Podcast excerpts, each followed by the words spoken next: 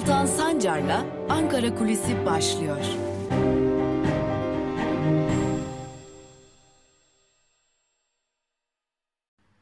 Merhabalar sevgili Özgürüz Radyo dinleyicileri ve YouTube hesabımızın sevgili takipçileri. Haftanın ikinci gününde Özgürüz Radyo'da bir kez daha sizlerle birlikteyiz. Tabi bugün gözler Cumhurbaşkanlığında gerçekleştirilecek kabine toplantısında olacak. Kabine toplantısından Ramazan ayına ilişkin ne gibi kısıtlamalar çıkacak onları e, kararlaştırılacaklar. Bakanlar daha doğrusu da e, Cumhurbaşkanı Erdoğan ve sonrasında bir açıklama yapılmasını yeni tedbirlerin açıklanması bekleniyor. Artık Ankara'da kimi kulisler tam kapanmayı konuşuyor, kimi kulisler ise kısmi bir tedbir artırımından söz ediyor.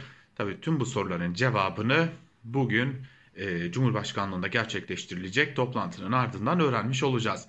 Fakat bugün bu konuya dair cümleleri, bu konuya dair bilgileri değil, başka bir konuyu sizlerle paylaşacağız. Türkiye'nin önemli bir sektörü ve e, sağlık sisteminin ayakta durmasını da sağlayan bir sektörün içerisinde bulunduğu durumu sizlerle paylaşacağız. Tıbbi cihaz sektörü. Türkiye'de yaklaşık 5 milyar dolarlık ihracata, e, ihracat alanına sahip olan bir sektörden bahsediyoruz. E, sadece Türkiye genelinde hastanelerde bir fiil çalışan 8 bin çalışanı ve bir bütün bakıldığında ise daha fazla çalışanı olan bir sektör. Lakin bu sektör yıllardır özellikle Berat Albayrak döneminden bu yana uzunca zamandır alacaklarını tahsil edemiyor. Bu şirketler kamu hastaneleri ve üniversite hastanelerinin gerçekleştirdikleri ihalelere katılıyorlar ve burada hastanelere tıbbi cihazlar tahsis ediyorlar. Bu tıbbi cihazlar çok önemli ameliyatlarda, tetkiklerde kullanılıyor. Özellikle beyin cerrahisi ve ortopedi ameliyatlarının ciddi bir bölümü neredeyse %80'i bu cihazlar üzerinden gerçekleştiriliyor. Ve şirketler bu cihazları bunları kullanabilecek ve buradaki verileri yorumlayabilecek aynı zamanda ameliyatlara katılarak doktorları hemşireleri yönlendirebilecek personellerle birlikte temin ediyorlar kamu hastanelerine ve üniversite hastanelerine. Lakin 2018 hatta 2010'lu yıllardan bu yana e, alacaklarını tahsil etmede ciddi sorunlar yaşıyorlar. Öyle ki 2020 yılı içerisinde sektörün tahsil edemediği alacak miktarı tam 19 milyar liraya ulaşmıştı. Evet yanlış duymadınız. Sektör tam 19 milyar lirasını bir türlü tahsil edemiyordu. Ve artık öylesi bir hale almıştı ki e, sektör temsilcileri bazı kararlar almak zorunda kalıp acil ameliyatlar dışında kimi ameliyatların gerçekleştirilmeyeceğini de kamuoyuna deklare etmişlerdi ve basın üzerinden de alacaklarını beklediklerini dile getirmişlerdi. Burada bir aracı aracılık söz konusu oldu. Bir görüşme masası kuruldu ve bu görüşme masasından e, sektör temsilcilerine açık bir şekilde alacaklarından %25 oranında feragat etmeleri dayatıldı. Bu feragatı da kabul edenler olduğu gibi kabul etmeyenler de oldu e, ve bir kısım sektör temsilcisi alacaklarını iki taksit halinde kısmen tahsil ettiler. Lakin alacaklarının tamamı hala tahsil edilememiş durumda. Öyle ki şu an itibariyle yaklaşık 5 milyar liralık bir alacak henüz e, ödenmemiş durumda. Ve sektör temsilcileri ciddi bir iflasın, ciddi bir krizin eşiğinde olduklarını dile getiriyorlar. Ee, şöyle anlatalım e, krizi daha da netleştirmek için e, sektör temsilcileri maaşlarını ödüyor, kredilerini ödüyor, vergilerini ödüyor, e, diğer bir bütün işlemlerini gerçekleştiriyorlar ve buna ek olarak da hizmet vermeye devam ediyorlar. Çünkü pandemi sürecinde bu hizmetlerin aksamaması gerekiyor. Ameliyatlara girmeye, cihazlarını hastanelerde kullandırmaya devam ediyorlar. Lakin herhangi bir ücret tahsilatı yapamıyorlar. Hal böyle olunca da e, ciddi bir biçimde malum bu cihazların tamamı yurt dışından gelen cihazlar olduğu için de yurt dışında tedarikçi firmalara karşı Türkiye'de tıbbi cihaz sektörünün itibarı yerle bir olmuş durumda. Ve üstüne üstelik kendi borçlarını, vergilerini, maaşlarını ödeyebilmek adına kamu bankalarına kredi çekmek için başvuran sektör temsilcileri bu başvurularına karşılıkta alamıyorlar kamu bankalarından. Zira kamu bankaları sektör temsilcilerindeki e, temsilcilerinin devletten olacak alacaklarını teminat olarak kabul etmiyor ve üstüne üstlük bir de e, kredi vermiyor. ciddi bir krizin eşiğindeler. Yine sektör temsilcilerinin aktardıklarına göre e, büyük uluslararası kuruluşlar dışında kalan birçok şirket bilançolarında eksiği görmüş durumda ve pandeminin olası e, etkilerinin azalmasıyla birlikte de ardı ardına çok sayıda iflas ve işten çıkarmanın kaçınılmaz olduğu belirtiliyor. Yine belirtmekte fayda var ki e, böylelikle görüyoruz ki bu insanlar ameliyatlara giriyorlar, hastanelerde mesai harcıyorlar. E, Sağlık Bakanlığı tarafından da ameliyatlara girme izni alan bu e, çalışanlar bir de bunun yanında sağlıkçı sayılıyorlar. Lakin aşılamada öncelikli grupta değiller. Yani tüm gün mesailerini hastanelerde geçiren, Covid'li hastalar dahil olmak üzere ameliyatlara giren bu isimler sağlıkçı olarak nitelendirilmelerine rağmen risk grubunda olmadıkları ve temas riski olmadığı gerekçesiyle aşılanmıyorlar. Ve çalışanlardan en az 8'i tespit edilebilen en az 8'i koronavirüs nedeniyle bugüne kadar hayatını kaybetmiş durumda. Öte yandan şirket sahiplerinden de hayatını kaybedenler olduğu biliniyor. Tıbbi cihaz sektörü e, daha doğrusu tıbbi cihaz sektörüne bağlı olarak Türkiye'de ameliyatların artık risk altında olmaya başladığını yalnızca koronavirüs pandemisinin değil ödenmeyen alacaklar ve tabii ki ekonomik krizin ciddi bir yük oluşturmaya başladığını da belirtmekte fayda var. Üstüne dolar kurunda artan şok edici yükselişler de e, sektörün üzerinde baskıyı giderek ağırlaştırılmış durumda. Çok yakında e, sayılarında ciddi bir azalma olabileceği, uluslararası sermaye destekli gruplar haricinde birçok şirketin kapanabileceği ve Türkiye'de bir süreliğine de olsa ameliyatların gecikebileceği de bu konuda önemli e, bilgiler arasında diyelim ve Sağlık Bakanlığı'nın da bu durumu görmezden gelmeye devam ettiğinin altını çizelim. Özgürüz Radyo'dan ayrılmayın. Hoşçakalın.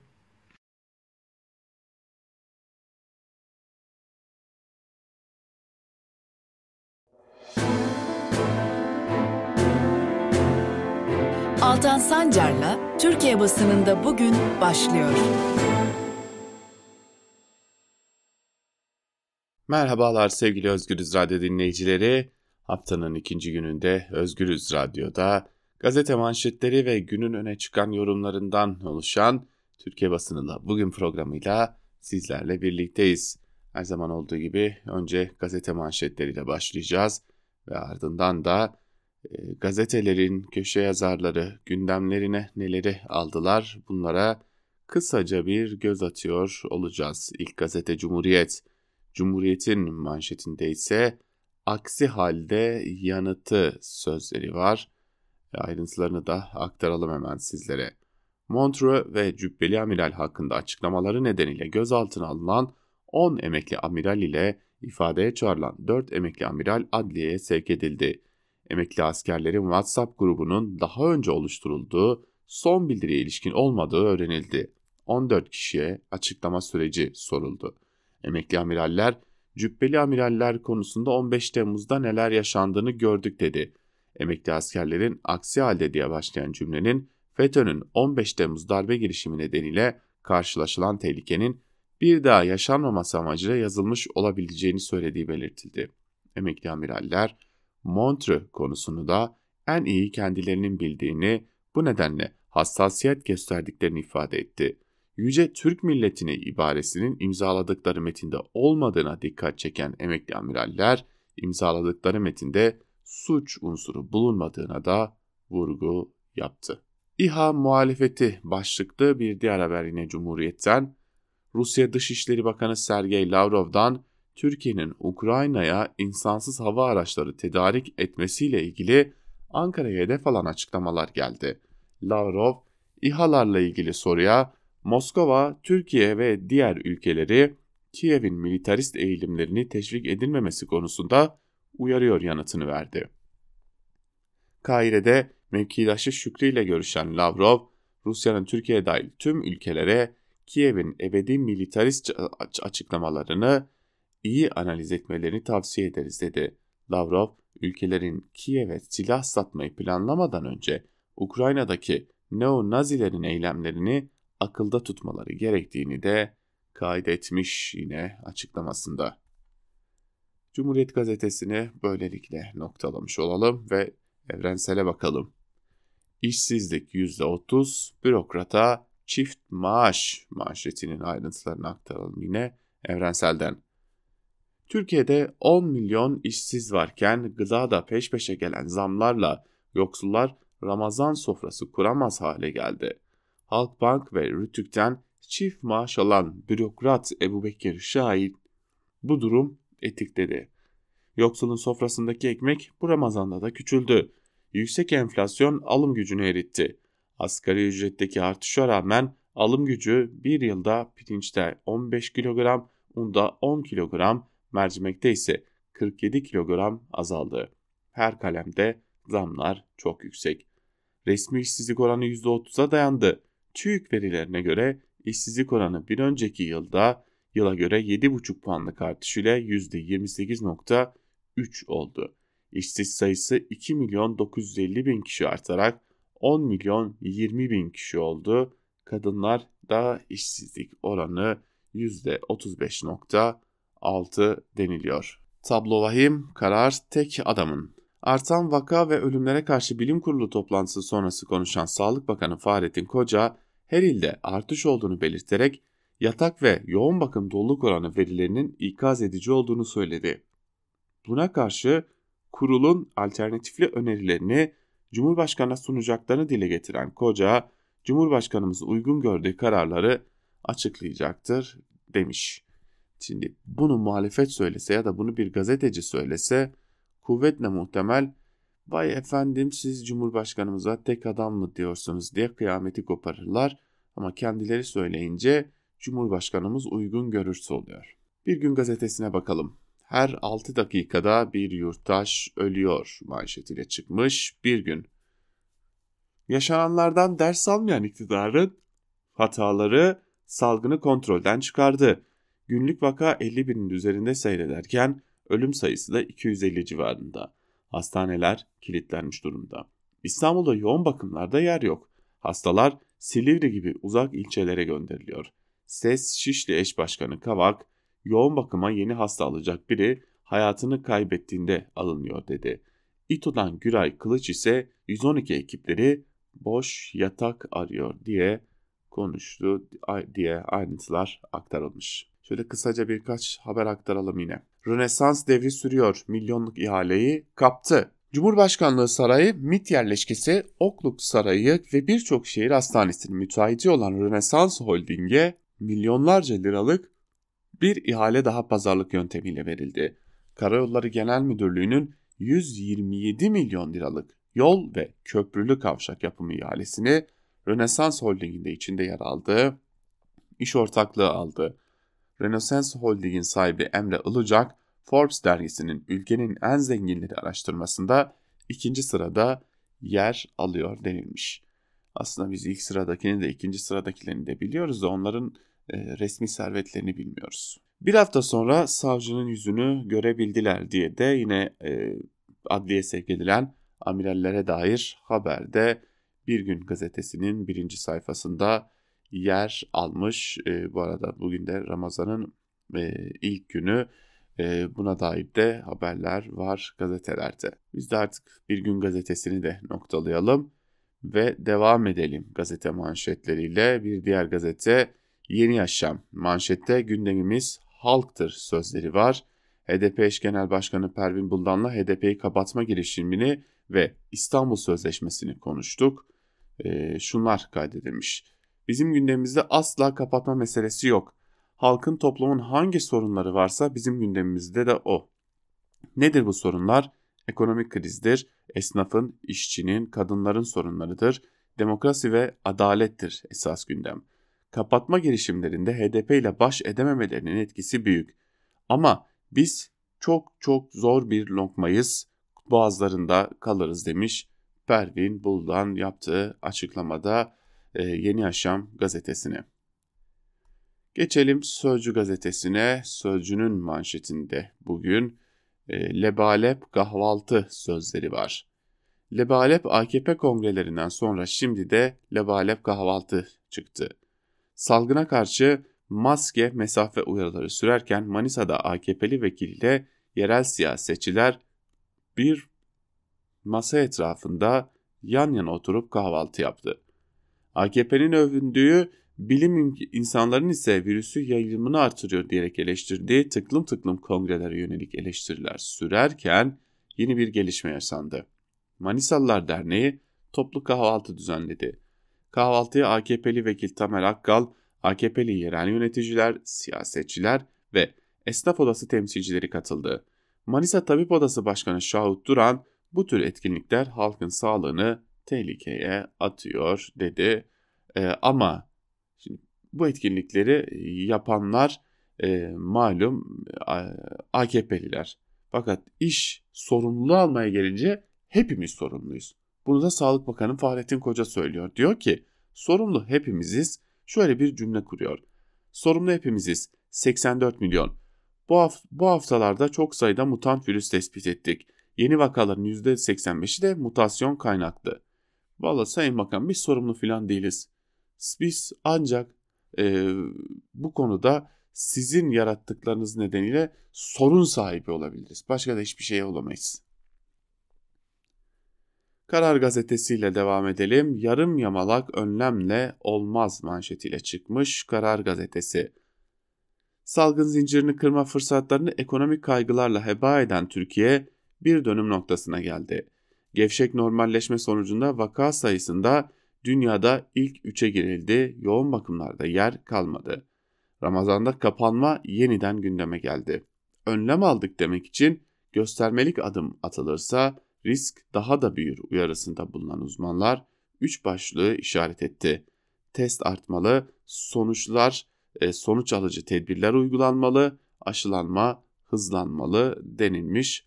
Bilim insanları kapsamlı ve sonuç alacak kararlar alınsın uyarıları yapmışlar. Profesör Necmettin Ünal yoğun bakım doktorlarının yetersiz kaldığını söylüyor. İstanbul Tıp Fakültesi Dekanı Profesör Doktor Tufan Tükek ise artık kademeli mesai çözüm olamaz. Kalabalıkların önlenmesi için büyük şehirler komple kapatılmalı dedi. Türk Tabipleri Birliği Başkanı Şebnem Korur Fincancı da pandemi üçüncü ve en büyük pikini yaptı. Yoğun bakımlarda yer yok diye konuşmuş. E, bu da dikkat çekici. Rantı dar gruba başlıklı bir haber Ali Babacan'ın açıklamaları kısaca aktaralım sizlere. Yetki tek bir kişinin eline geçti, keyfilik sıradanlaştı. Bütçe önceliklendirmelidir.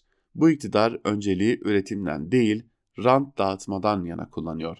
Kanal İstanbul'la halkımız altında yıllarca ezileceği ağır bir borç yükünün altına sokulmak istiyor.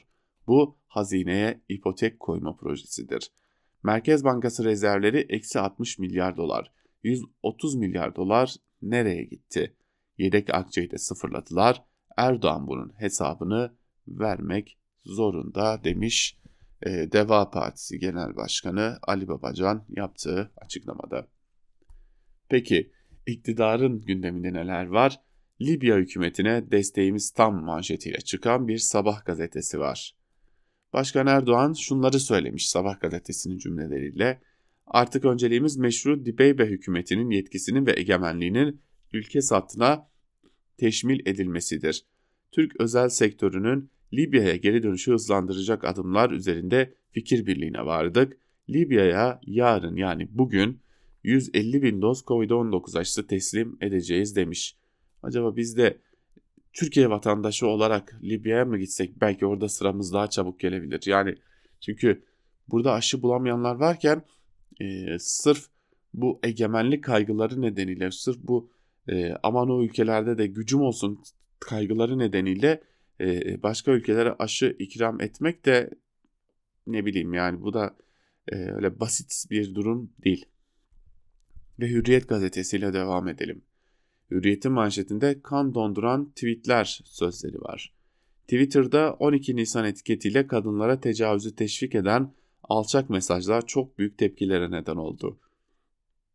Bu tweetler üzerine Emniyet Genel Müdürlüğü hızla harekete geçti. Mesajların sosyal medya terörü olduğunu ifade eden emniyet, bu etiket altında suç işleyen hesapların tespit edilerek soruşturma başlatıldığını duyuruldu mesajları atanların tek tek kimliği belirlenmeye başlandı ve haklarında yakalama kararı çıkarıldı deniliyor haberde. Ve geçelim milliyete. Milliyet'in bugünkü manşetinde ise tüm gözler kabinede sözlerine yer verilmiş. Ayrıntılar şöyle. Bilim Kurulu'nda salgına karşı alternatifli öneriler görüşüldü. Ramazan ayı ve bayrama ilişkin strateji bugünkü kabinede netleşecek. Bilim Kurulu toplantısı sonrası konuşan Sağlık Bakanı Koca, ülkemiz salgında en zor dönemlerinden birini geçiriyor. Bulaşıcılığın daha da arttığı yeni bir pik dönemindeyiz.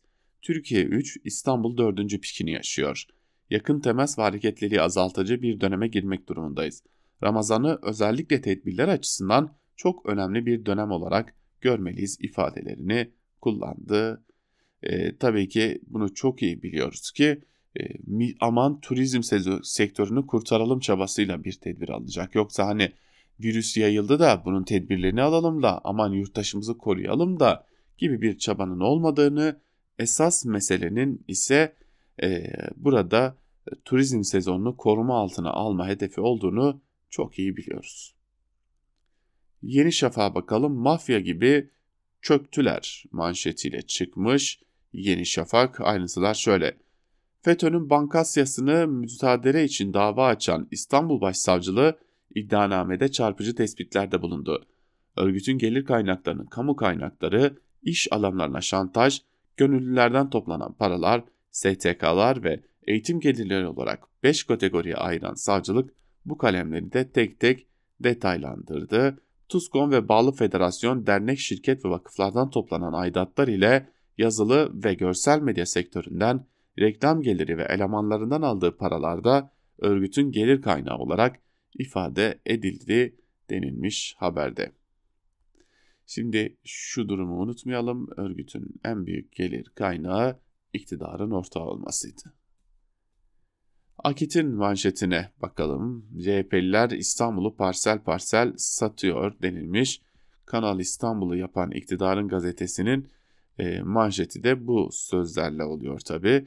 İstanbul Büyükşehir Belediyesi'nin kasasını adrese teslim ihalelerle yandaş sanatçılara akıttığı konser paralarıyla müzayedelerde yaptığı milyonlarca liralık alımlarla sıfırlayan CHP'li Büyükşehir Belediye Başkanı Ekrem İmamoğlu'nun İstanbul'un bozulan finansal dengesini düzeltmek için 4 milyar 78 milyon liralık taşınmazı sattığı ortaya çıktı denilmiş. Allah bilir e, tabi ayrıntılarını bilmiyoruz ama e, yazan akit olunca e, bir konunun ciddiyeti de ortadan kalkmış oluyor. E, her ne kadar konu önemli bile olsa yazan akit olduğu an e, bunun doğru olma ihtimalinin pek de olmaması e, kuvvetli bir hal alıyor. Ve gazeteleri noktalayalım, gelelim günün öne çıkan yorumlarına. İlk olarak T24'ten Tolga Şardan'ın yazısını aktaralım. Amiraller bildirisinde madalyonun öteki yüzü başlıklı yazının bir bölümü şöyle. Madalyonun öteki yüzünde olayın darbe söylemi merkezindeki siyasi tartışmasının yanı sıra aslen iktidar partisi AKP içinde yaşananları göz ardı etmemek gerekiyor. Bu nedenle bildirinin kamuoyuna yansımasından kısa süre önce dönelim. Hatırlayalım. AKP kurucu lideri Cumhurbaşkanı Erdoğan Mart sonundaki genel kurul sonrasında partinin vitrininde bir dizi düzenleme yaptı. Düzenlemelerin hedefi 2023'teki olan genel seçimler öncesinde tabana yeni bir hareket kazandırmaktı. Bu düzenlemeyle birlikte genel kurulun epey öncesinden itibaren Erdoğan'ın kabinede de değişim yapacağı Mart sonu itibariyle Cumhur İttifakı kulislerinde yaygın söylemler dendi. Kulis bilgilerine göre kabinedeki değişimin konusunda dikkatler 3 bakan üzerine yoğunlaştı. Milli Savunma Bakanı Hulusi Akar, İçişleri Bakanı Süleyman Soylu ve Sağlık Bakanı Fahrettin Koca'nın kabinedeki konumlarının ne olacağı Cumhur İttifakı'nın en önemli gündem konusuydu. Kabine değişimi kulislerinin gölgesi altında gerçekleşen AKP Genel Kurulu sonrasında Erdoğan'ın yapacağı son düzenleme bakan değişimiydi. Yine kulislere yansıyan bilgilere göre Erdoğan Soylu Cumhurbaşkanı yardımcısı yapacaktı. Bu konuda Soylu'ya açıktan destek veren isim ise ittifakın ortağı MHP Genel Başkanı Devlet Bahçeli'ydi. AKP'de kabine değişimi beklentilerinin yoğunlaştığı günlerde Erdoğan'ın Ankara dışına çıkacağı dönüşü olan 5 Nisan pazartesi günü yeni kabineyi açıklayacağı görüşü kulislere düşen yeni bir bilgiydi. Bu gelişmeler gelişmeleri bir kenara koyup yeniden bildiri sürecine dönüyorum. Emekli 103 amiralin imzasını taşıyan bildiri 3 Nisan Cumartesi 4 Nisan pazara bağlayan gece yarısı kamuoyuna yansıdı. Yani Erdoğan'ın kabine açıklaması muhtemel tarihten bir gün önce. Sonrasında gelişmeler daha da ilginçti kanımca. Önce Cumhur İttifakı ortağı MHP lideri Bahçeli oldukça sert tonlu bir açıklamayla pazar gününe damga vurdu. Bahçeli, darbe beklenti içinde bulunduklarını iddia ettiği bildiriye imza koyan amirallerin rütbelerinin sökülmesini, emekliliklerinin iptal edilmesini ve lojmanlardan çıkarılmasını talep ediyordu. Aynı gün Ankara Cumhuriyet Başsavcılığı bildiri ile ilgili adli soruşturma başlattı. Buna karşın Erdoğan bildiri gündemiyle 5 Nisan pazartesi günü öğleden sonra toplanan AKP MYK toplantısından sının sona erdiği akşam saatlerine kadar sessizliğini korudu. Cumhurbaşkanının açıklamalarının tansiyonu geçmişte benzer örneklerine bakıldığında düşüktü. Erdoğan'ın bildiriye karşı verdiği tepkinin tonu, örneğin gezi ve gezi olayları kelimelerini duyduğunda verdiği tepkilere göre daha hafifti. Erdoğan'ın açıklamasının ertesi günü Bahçeli meclisteki grup toplantısında eleştirisinin tonunu düşürmeden ilk açıklamasına benzer sertlikte görüşlerini yineledi. Cumhur İttifakı'nda bu gelişmeler yaşanırken hafta sonu önemli bir iddia atıldı. Bildiri ilk yayınlayan kişi olduğu öne sürülen gazeteci Zihni Çakır, bildiriden AKP'li bir kabine üyesinin de haberinin olduğunu iddia etti ancak isim vermedi. Emekli amiraller bildiriyle ilgili ilginç ama önemli bir durum daha var. Şöyle ki, savcılık tarafından haklarında gözaltı kararı verilen şüphelilerin Ankara Emniyeti terörle mücadelesinde işlemleri sırasında başka FETÖ sanıklarıyla aynı hücreye konulduğu bilgisi avukatlar aracılığıyla kamuoyuna yansıdı. Uzun yıllardır gazeteci olarak benzer süreçleri yakından izlemem nedeniyle bu uygulamanın ne anlama geldiğini bilirim. Gözaltına alınan şüpheliler farklı konu nedeniyle gözaltında bulunan şüphelilerle aynı hücreye konulması uygulaması genelde yapılmaz. Hele ki devlette görevli, görev almış şüpheliler çoğunlukla yetek başlarına ya da aynı konuda benzer konuda olan şüphelilerle benzer nezarete tutulurlar. Ancak bu olayda muhtemel ki manevi baskı amacıyla gözaltına alınan emekli 10 amiral aktardığım bu koşullar yerine FETÖ'den başka dosyaların şüphelisi olan kişilerle aynı nezarete konuldu. Bu konudaki talimatları da çoğunlukla İl Emniyet Müdürleri verir. Şüphelerin nezarete tutulması biçimi adli değil idari bir durumdur. Bu nedenle soruşturma yürüten savcılığı bu konuda resmi talebi olamaz. İnisiyatif tamamen emniyete aittir diyor Tolga Şardan. Ve e, bakalım son durum ne amirallere dair serbest bırakıldılar mı? Zira bir tutuklama e, ve adli kontrol talepleri vardı. E, 14 emekli amiral de adli kontrol şartıyla serbest bırakıldılar. Hem gözaltına alınanlar hem de e, bunun buna ek olarak bir de e, gözaltına alınanlara ek olarak 4 ayrı ifadeye verenler adli kontrol şartıyla serbest bırakıldılar e, ve e, bu böylelikle de yurt dışı ve şehir dışına çıkma yasakları da bulunuyor. Daha doğrusu yaşadıkları ilin dışına çıkamayacaklar emekli amiraller. Devam edelim köşe yazılarını sürdürelim dilerseniz bir diğer yazıyla. Akif Beki Karar Gazetesi'ndeki yazısında reform nerede reform diye soruyor ve bir bölümünde şunları kaydediyor. Savcılıklar Cumhurbaşkanı hakaretten soruşturma açıyor pankartlara. Valilikler 128 milyar dolar nerede yazan afişleri toplatıyor. Ancak 128 milyar dolar nerede diye sormanın nasıl suç olduğu sorusu düzen hakkında çok daha fazlasını afişe ediyor. CHP'nin bir afişle ifşa etmeyi başaramayacağı kadar. Siyasallaşmış, muhalefetle mücadeleye alet edilmiş, bağımsız ve tarafsız yargı nerede sorusu mesela. Demokrasi ve hukuk reformları nerede mesela? İnsan hakları eylem planıyla getiriliyordu. Hukuki öngörülebilirlik ve şeffaflık nerede mesela? Hukuk ve demokrasi düzeltilmeden ekonomi düzeltilmiyordu. Reform ihtiyacı buradan doğmuştu. Cumhurbaşkanı Erdoğan da bunu söylüyordu. Hazine ve Maliye Bakanı Elvan'la Adalet Bakanı Gül'de. Demokrasi ve hukuk standartlarımız kötüleştiği için ekonomimizin kötüleştiği örtük biçimde itiraf edilmişti. 128 milyar doların yakılma nedeni de açık edilmişti aslında böylece. Özelde faizi düşürünce enflasyonun da düşeceği inadı yüzündendi. Genelde ise demokrasi ve hukuk standartlarımızın kötüye gitmesinden. Elde bu kötüleşmeyi finanse edecek ikinci bir rezerv bulunmuyor. Para saçarak kapatmaya kasa artık müsait olmadığı için hukuk ve demokrasi açığını sürdürecek gücümüz kalmadığı duyurulmuştu.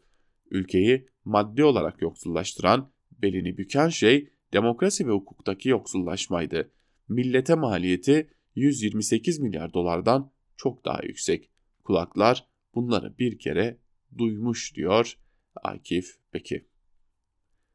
Madem ekonomiyle devam ettik bir ekonomi yazısıyla daha sürdürelim e, programı. E, Dünya Gazetesi'nden Alaaddin Aktaş'ın bir soruyu başlığına taşıdığı yazısını aktaralım.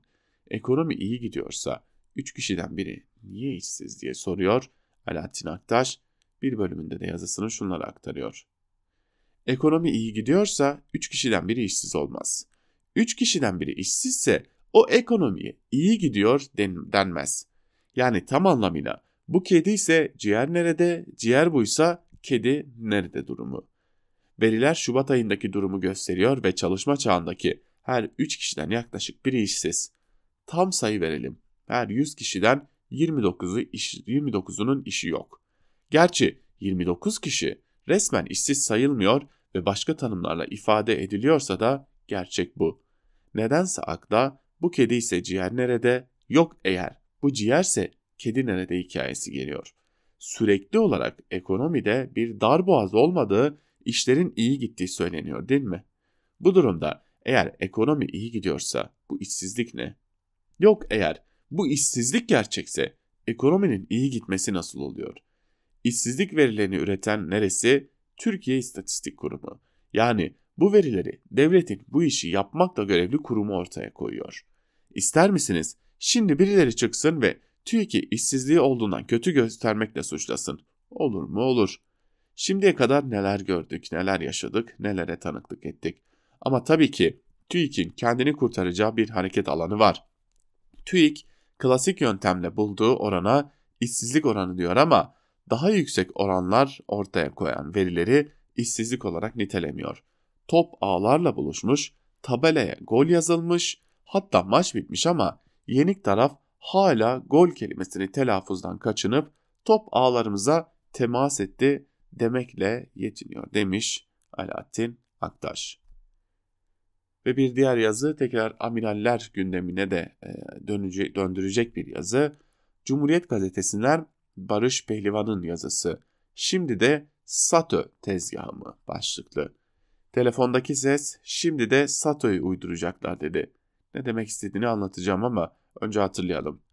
Neredeyse 20 yıl önceydi. Fethullahçılar ad adlı Alo İhbar adlı bir web sitesi açtı. Ergenekon ve balyoz kumpaslarında suç delili olarak gösterecekleri ne varsa ilk orada yayınladılar.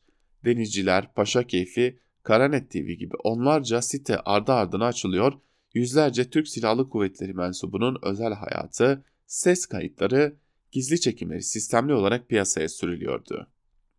Ve bugün emekli amirallere operasyon ne anlama geliyor? Bu sorunun yanıtını ararken telefonum çaldı. Sezgilerine güvendiğim bir kişi tugam.org adlı web sitesine göz atmamı istedi. Türkiye Ulusal Güvenlik Araştırmaları Merkezi'nin kısaltmasıydı TUGAM. Gerçekte böyle bir kurum var mıydı? Şüpheliyim. TUGAM sitesi Temmuz 2020'de İstanbul'da kuruldu. Tarihin en büyük Atatürkçü asker tasfiyelerinden birinin gerçekleştiği yaştan hemen öncesiydi bu. Kendilerini tanıttıkları metnin ikinci cümlesi şöyle. Tugam.org, Türkiye için gelecekteki en büyük güvenlik tehdidinin adını ilk defa TUGAM'ın koyduğu Sabetaycı Atatürkçü terör örgütü mensuplarınca yapılacak olan askeri darbe girişimi olduğunu öngörmektedir. Dil tanıdık geldi değil mi? Dahası asıl tehlikenin farkında mısınız?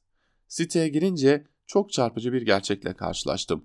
Buna göre amirallerin yaptığı açıklamayı 3 Nisan Cumartesi gecesi saat 23.03'te paylaşmışlardı. Bu da demek oluyor ki sanılanın aksine ilgili açıklamayı ikinci yayınlayan Zihni Çakır değil TUGAV sitesiydi. Soru şuydu. Zihni Çakır'ın emniyette ifadesinin alınması Acaba TUGAM'ın üstünü örtmek için mi diye. Daha da kafa karıştıran ne biliyor musunuz? TUGAM sitesi imzacı amirallerin biyografilerini kendileri daha açıklamayı yayınlamadan çok önce sistemlerine yüklemişlerdi. Cuntacılığa özenen Ergun Mengi kimdir başlıklı içeriğin zamanı 3 Nisan 22.05'i, Cuntacılığa özenen Alaaddin Sevim kimdir başlıklı içeriğin zamanı ise 3 Nisan 22.48'i gösteriyordu. Yani açıklamaları daha hiçbir yerde yayınlanmadan emekli amirallerin biyografileri hazırlanmıştı. Bu eğer saat manipülasyonu değilse çok daha vahim bir tabloyla karşı karşıyaydık. Ve sahi 103 emekli amiralden muhtıra, Tugam o isimleri tek tek deşifre ediyor manşetiyle yayınlanan açıklamayı kim o siteye vermişti diye soruyor Barış Beylivan. Tabi bizim aklımıza belki de balyoz dönemini, e, Ergenekon operasyonları dönemini getiren bir durumla da karşı karşıya olduğumuzu görmüş oluyoruz diyelim de bugünlük de Özgürüz Radyo'da Türkiye basınına bugün programımızı noktalamış olalım. Yarın tekrar görüşebilmek umuduyla bizden ayrılmayın. Hoşçakalın.